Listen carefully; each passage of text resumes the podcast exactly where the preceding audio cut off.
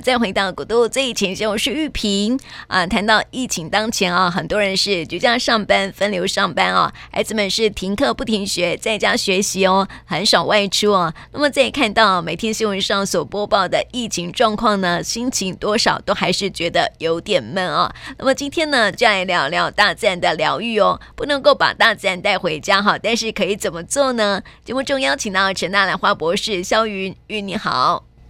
呃，玉萍你好，各位听众朋友们，大家好。线上两个星期了吼，还习惯吗？我们现在全部都是在线上开会。你看，在一个家里面呢、啊，嗯，我们家有四个人，就拆成四个角落。姐姐呢，拿着耳机跟她的平板在上课，因为她六年级。然后妹妹呢，就躺在那个沙发，拿着一个小平板在看学习吧。那爸爸呢，拿着一台电脑在旁边视讯会议。嗯。所以你在、嗯、躲在厨房里面，对，在跟那个各位听众朋友们 say hello。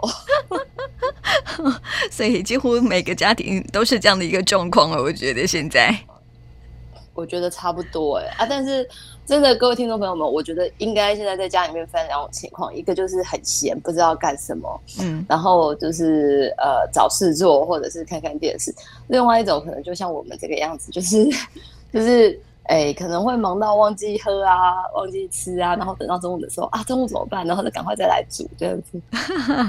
其实现在好像很多呃上班族后都在家里面上班。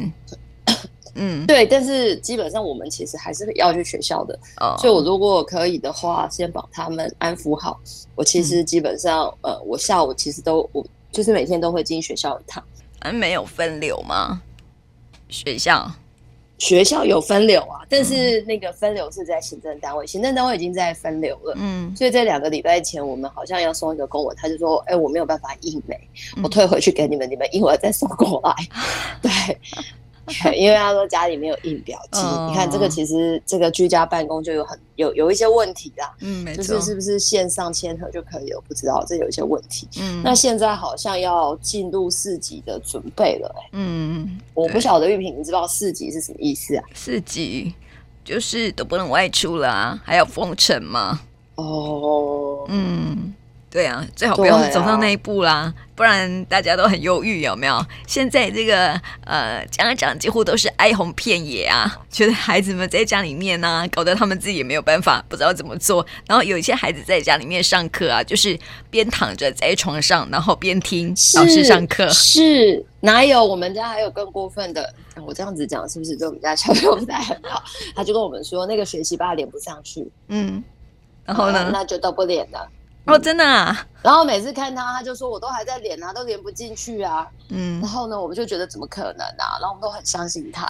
后来他老爸就发现，你根本就不是在看这个，把他看什么？看他自己想看的。哎，他明明平板是被没收的哦。嗯。对不对？那我看过很多孩子，那网络上面不是很多照片吗？这个家长就是在脸书上面呢、就贴孩子在学校啊，在家里面学习的这个照片呢、我就觉得我千奇百怪都有这样子。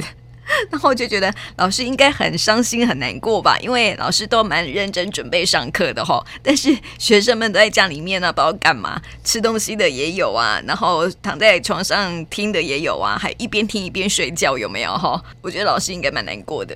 不知道哎、欸，我就是刚开始第一个学期，呃，第一个礼拜的时候，我就看到很多 FB 的老师贴说，嗯，呃，不是通识，就是那种 specific 的课程线上，哎，大家换个地方上。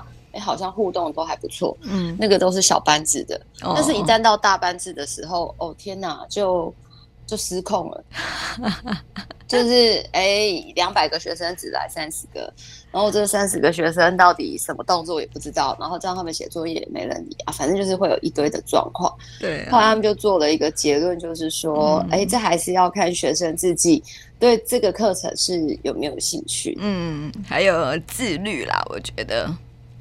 对，你看我们家有两个极端的例子。姐姐设好闹钟，嗯、每天早上就是几点起来，然后开始呃决定买，就是就每天早上起来，然后要什么时候上课，然后自己进去那个 Google Meet，然后就准备上课。嗯，然后中午休息，下午一点半继续。然后其实跟在学校上课没有两样，嗯、甚至好说更累。嗯，对啊。功课啊，另外一只就瘫在那里，然后学习吧进不去啊。原来这个妹妹是妹妹说学习爸进不去的哈、哦，我以为是姐姐。哎呀，我是妹妹。所以你知道吗？就是两个星期哦，现在好像两个星期了吧，对吧？嗯，对啊。嗯，然后两个星期在家里面，然后家长啊，有时候看电视看一看，也会觉得哦，好忧郁哦，有没有哈？这个数字啊，还是都蛮高的这样子哈。所以我们上个星期不是爱说那个呃疗愈吗？这个心情如何疗愈，对，不对？哈，我我之前看到一本书哦，就是好像我们之前有谈过，就是那个花精兰花花精哈。这本书它就有说到，有一个人呃，有一个英国的草药师哈，花精师，他就说他非常喜欢兰花花精哦，而且说呢，这个兰花这种植物啊，本身就是精彩无比，然后呢，比起其他的植物相比哈，似乎还有另外一层次的意识哈，就是会带来这个更多。更疗愈的事情，这样子好像它接近那个兰花花精啊，好像很疗愈这样子。所以我就想说，哈，这个兰花我们也提到说，这个兰花其实我们看到，但但是看到它的花就觉得好疗愈了哈。那兰花花精到底是什么东西？你有没有去了解啊？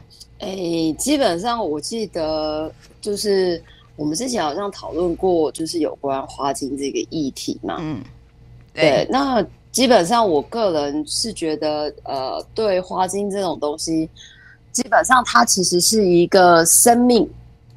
嗯，我们其实比较常听到的是树精嘛，对，因为树存活上千年，所以基本上讲树精这件事情，大家都是很容易可以接受的。那花精的话，大部分呃讲的也不会是草花，嗯。就是说，那种生命很短的这种，通常大家也不会觉得有花精的存在。但是在中国，我们就讲中国跟西方好了。中国其实这些花神的故事是很多的哦。嗯，对，像什么牡丹花神啊，什么花神啊，什么花神啊，都是有的。在西方国家，呃，特定的一些花卉也是会有这个精灵的存在。嗯，但是我想这些精灵吼，大概。这个我们可以回想一下，无论我们对花精这个名词是不是非常的陌生，大家可以把眼睛闭起来想一下，就是说花精，你只要是跟花精有关的这个环境，一定是在森林里面。嗯，对，对吧？好像是欸。那你大家想象一下嘛，兰花它生长的地方，跟它会居住的地方，跟它存在的地方，应该都是在森林里面。嗯。对，所以基本上，我觉得兰花它被认定它的能量比较高，是因为跟它本身的这个跟天地万物共荣的这个情况，其实是有非常深的渊源的。对啊，而且哈，它活得很久，对不对？我们之前有说到嘛，它从哎二期就开始了哦。对对对，它跟猪、猪恐龙一样老。哦，对对对啊，那个恐龙基本上都灭绝了，兰花还没有灭绝。对呀、啊，是啊，所以你看那个我们以前好常被一些电影啊，譬如说那个聂小倩有没有哈，那个树精啊，嗯嗯嗯有没有哈，这个千年古树，然后就磨成精这样子，然后可是那个花精应该不是这个意思吧？不不是啊，就这个 鬼神归鬼神，但是一般会认为哦，你在森林里面孕育出来的植物，它就带有属于森林的能量。那我们来举个例子好了，大家可能会比较有感觉。我们来举前阵子非常有名的《阿凡达》。嗯，对，我觉得这个《阿凡达》的整部电影，基本上它这个花精跟树精的概念就非常的浓厚。嗯，基本上我们到了一个原始森林里面，你可以感受到的那种天然的气息跟芬多精的气息，你说这是来自于土壤的味道，来自于草的味道，它当然就会不一样。一般来讲，他们就是其实爱上兰花的人就是爱上了。你说他是不是花精能量比较强，什么比较强，都会啦。但是我也想请问各位听众朋友们，你今天拿到一颗兰花。通常不会是一朵兰花啦，一朵兰花我们通常就是那种一朵石斛啊，嗯，或者是一支文心兰啊，嗯，那个其实所有的切花对你来讲，有的或许呃一样，有的或许会觉得只要是兰花就会觉得它有所不同。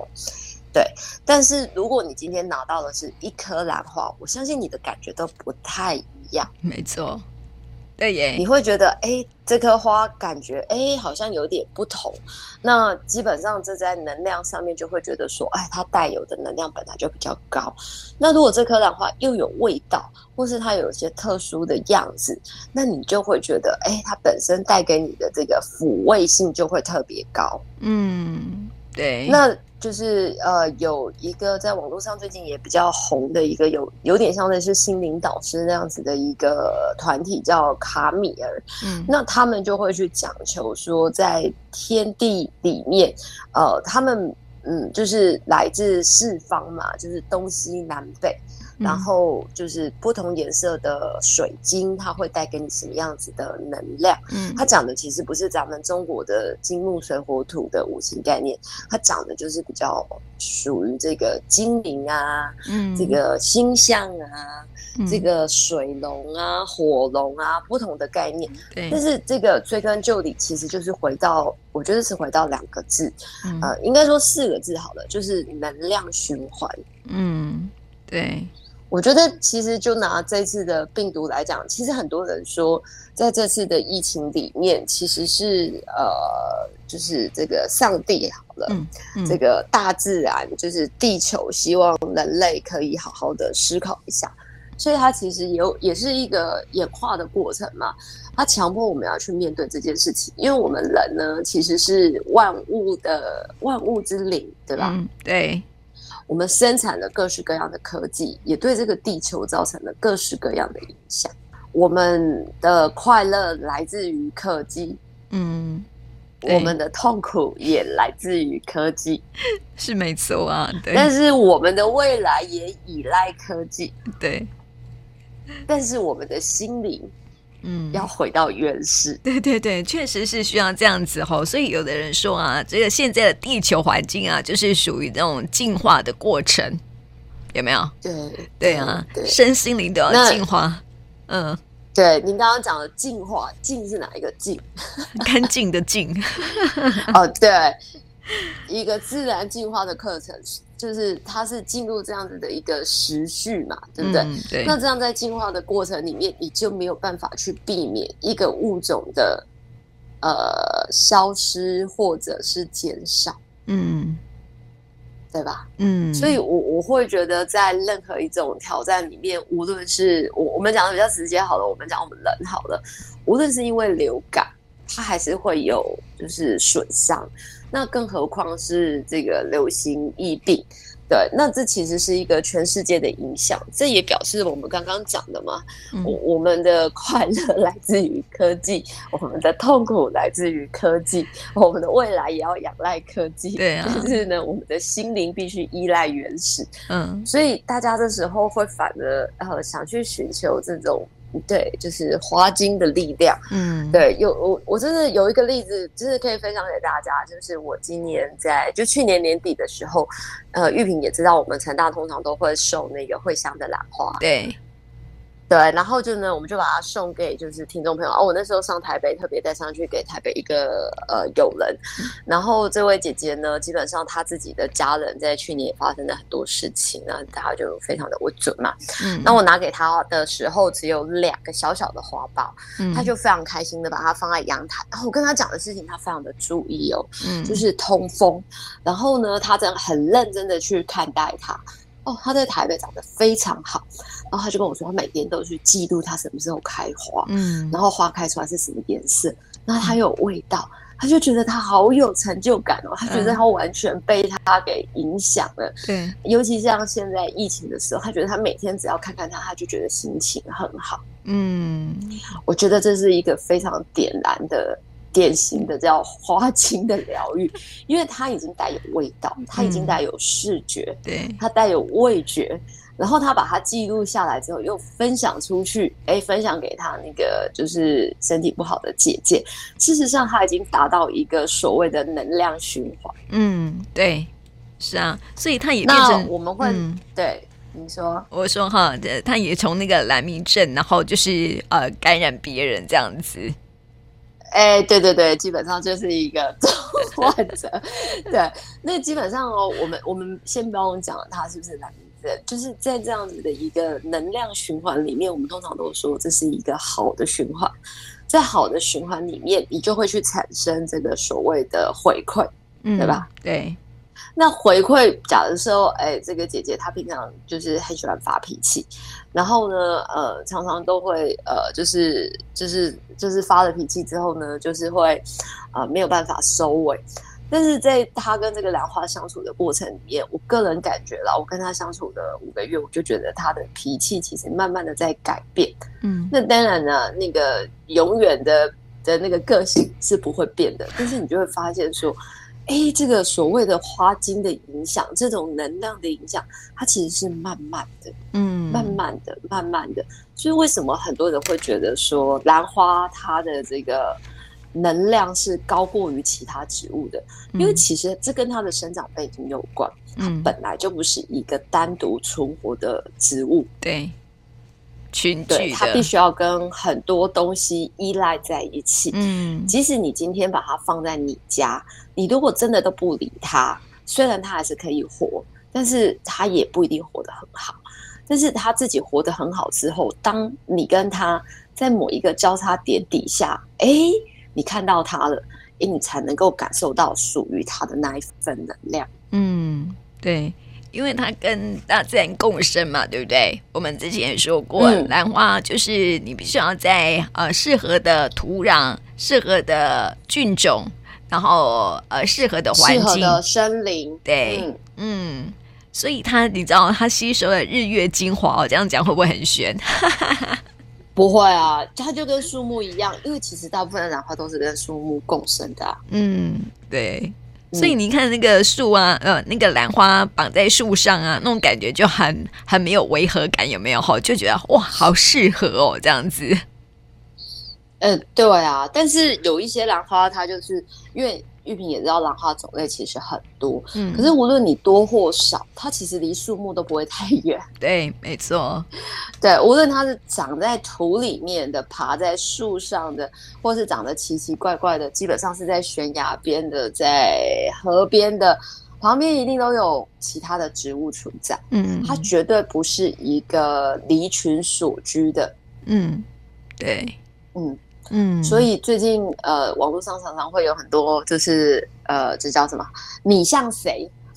然后我我就看到，就是在这个小游戏里面，就发现有一个呃例子叫陶渊明。那陶渊明，我们其实最常念到他的诗，就是那个什么“独居东篱下，什么什么采菊向南山”，对不对？嗯，就是标榜他喜欢这种，就是呃，就是。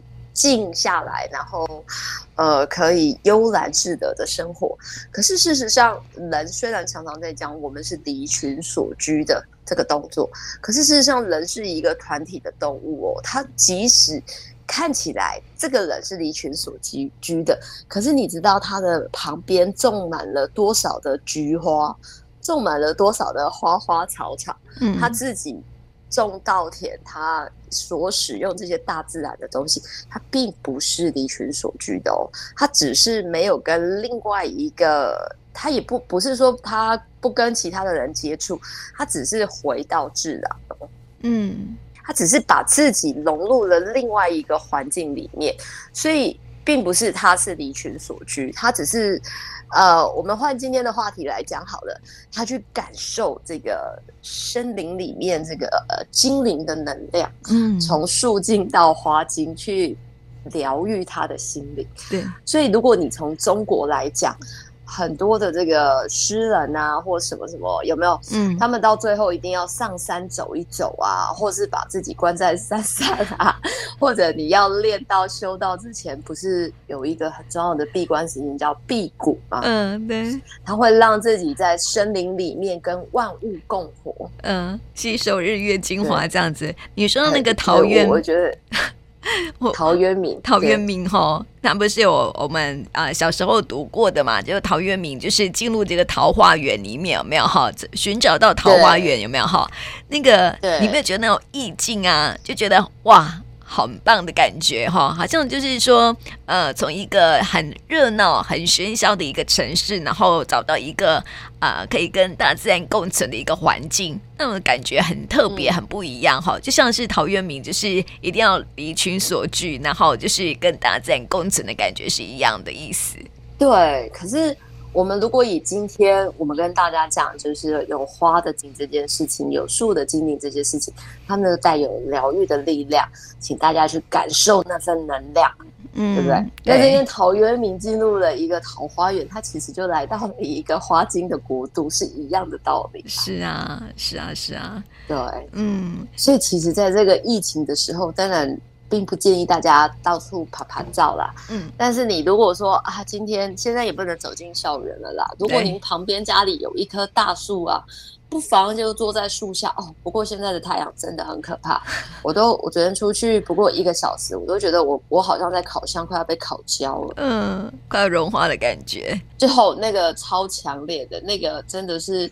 就是那个太阳已经就是到那个晒到皮肤会痛，你知道吗？我就会觉得天哪，我好像没有多久的时间，就像那火炉走一遭这样子。嗯，对啊，还好快要下雨了，听说。对啊，希望那个雨赶快下下下来哈，让我们这个呃水库可以充满水啊。我觉得我们这些树啊，人都快要被晒干了，有没有？哈，我有时候就觉得说树啊，会不会也快要被晒干了？你知道吗？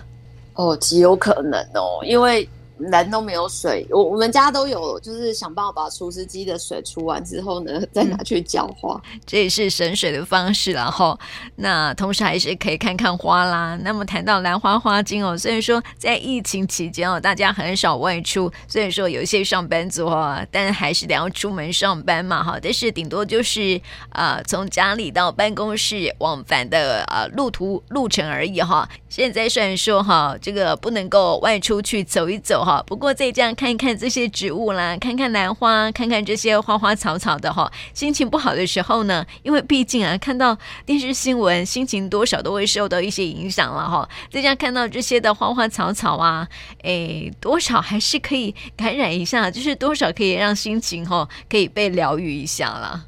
其实我觉得最近这阵子，大家如果可以的话，也就是除了酒精的使用以外，我还蛮推荐大家去买你们觉得纯度比较高，或者是觉得自己比较喜欢的精油。嗯，那你如果说戴口罩的话呢，你也可以在。比如说卫生纸或面纸，或是你的那个卸妆棉啊，点一点点精油啊，嗯、然后浓度不要太高，然后就放在你的那个呃，就是口罩旁边。那、嗯啊、当然不要影响到口罩的过滤度。对，对。但是你会觉得哎，香香的，不会觉得那么的难过。那在家里呢，那个平常服用的精油呢，请就拿出来点，因为有的时候哈，我们没有办法直接到户外去感受到这个花精，但是我们可以借由这个精油，然后去感受到。一点不同的感觉，至少我感觉到绿草，我感觉到青草味，我感觉到更多精，或感觉到兰花，我觉得这个都行哦。我觉得这个在疫情期间，其实大家都可以，嗯，享也不要说享受啦，就是让你的生活有一点不同。你根本就忙到没有空去把这个精油点起来，哎，今天刚好有这个机会。那就做吧。哎，我觉得你的方法很好哎，在口罩上好点一些自己喜欢的精油哈，多少可以让自己的心情舒畅一些啦。我觉得啊，但是你不要点到那个 membrane 的部分，不然它的那个抗菌的效果就不好了哦。对，你就是在边边，或者是你用点在卫生纸上再去用。因为我有一个日本的友人就跟我说。哦，小普，我跟你说，我们每天戴口罩戴到吼，如果自己有口臭的都很难过。嗯，可是吼，我今天突然间用了你给的这个兰花精油，哦，我突然觉得真是太棒了。嗯。嗯，今天这个心情非常好，就觉得全身舒畅。嗯，这个市场我觉得可能很大哦。我说那个精油没有办法直接点在那个口罩上面，顶多只是边边，或是让它附着上去。嗯、那因为你精油本身就有比较呃清新的感觉，你我们本身带着闷着，你有口臭的啊，或是抽烟的啊，除非你本身就很爱那个烟味，你你喜欢，对不对？不然的话，那个闷久了不是都会很难过嘛？对啊。所以有的人就会用口罩架，然后现在大家都会习惯就是点一点精油在这个口罩的旁边，嗯、然后让大家可以感受一到啊、呃，不是那个闷起来的味道。嗯，没错啊，也提供给我们听众朋友可以试试看。是啊，是啊，是啊，嗯、让心情可以疗愈一下。千万不要。点在那个最中间，它跟酒精一样，有的时候是会融化的哦。哦，对，要小心注意一下，这样子。就是就是浓度低一点，然后就是您可以用一张卫生纸点了之后放，或者是说你有口罩架这种东西，那你就直接点在你的口罩架上，那你就不会去影响到本身这个。